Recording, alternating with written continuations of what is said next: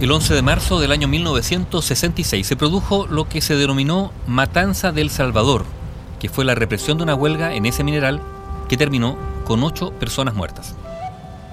La recuperación de los detalles de lo ocurrido se debe en buena medida al trabajo del historiador local René Cerda y Nostroza, quien cuenta que el incidente se dio bajo el gobierno demócrata cristiano de Eduardo Frei Montalva, que había propuesto chilenizar la industria del cobre a través del mecanismo de que el Estado se hiciera dueño del 51% de las acciones de las empresas norteamericanas que explotaban el mineral. Sin embargo, ya había sectores que postulaban derechamente la nacionalización a través de la expropiación de los yacimientos y eso lo proponía la Confederación de Trabajadores del Cobre y en torno al tema ya se había creado una tensión evidente.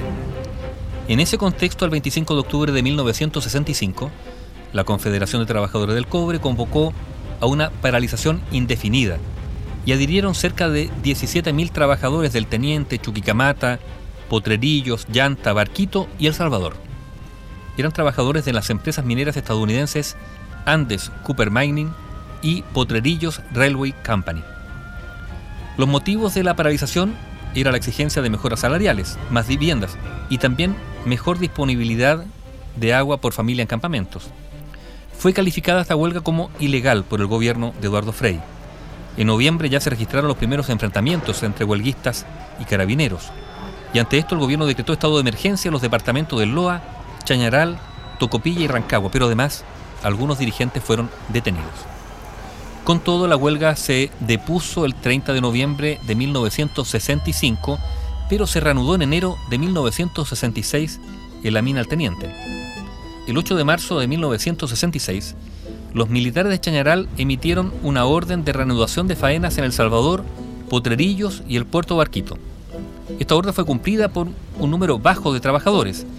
De hecho, el 8 de marzo se desalojó el sindicato de Potrerillos, pero sin víctimas.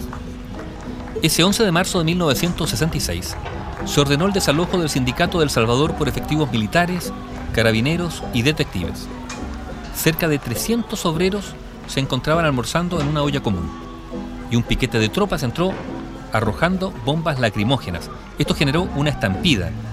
Los trabajadores y sus familias salieron por un sector lateral y un grupo arrancó hacia el interior del estadio. El otro escapó hacia el sector norte del sindicato. Ese grupo recibió los primeros disparos de militares, carabineros y detectives. Allí cayó Osvaldina Chaparro Castillo, de 30 años, y Francisco Monardes Monardes. También murió baleado Mauricio Dubó Borges, de 25 años. Transeúntes y asistentes al cine cercano se acercaron al escuchar los disparos. Nuevamente los militares abrieron fuego y mataron a Manuel Contreras Castillo, un obrero de 54 años, y Marta Egurrola Riquelme, dueña de casa de 39 años. En medio de la trifulca, un capitán resultó herido a bala y esto descontroló a soldados y carabineros que siguieron disparando. Luis Alvarado Davilo, obrero de 43 años, cayó muerto por disparos en el tórax.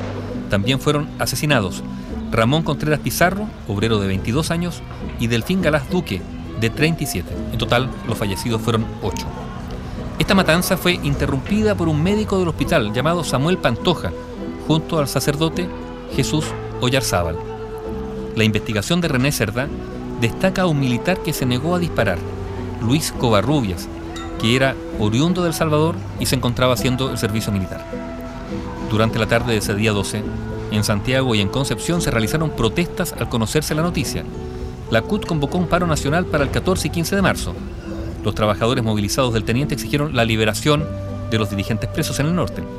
Finalmente, el 28 de marzo, la Corte de Apelaciones de La Serena liberó bajo fianza a los presos y así terminaron los paros de El Salvador y Potrerillos, paros que incluyeron la denominada Matanza del Salvador ese 11 de marzo del año 1966.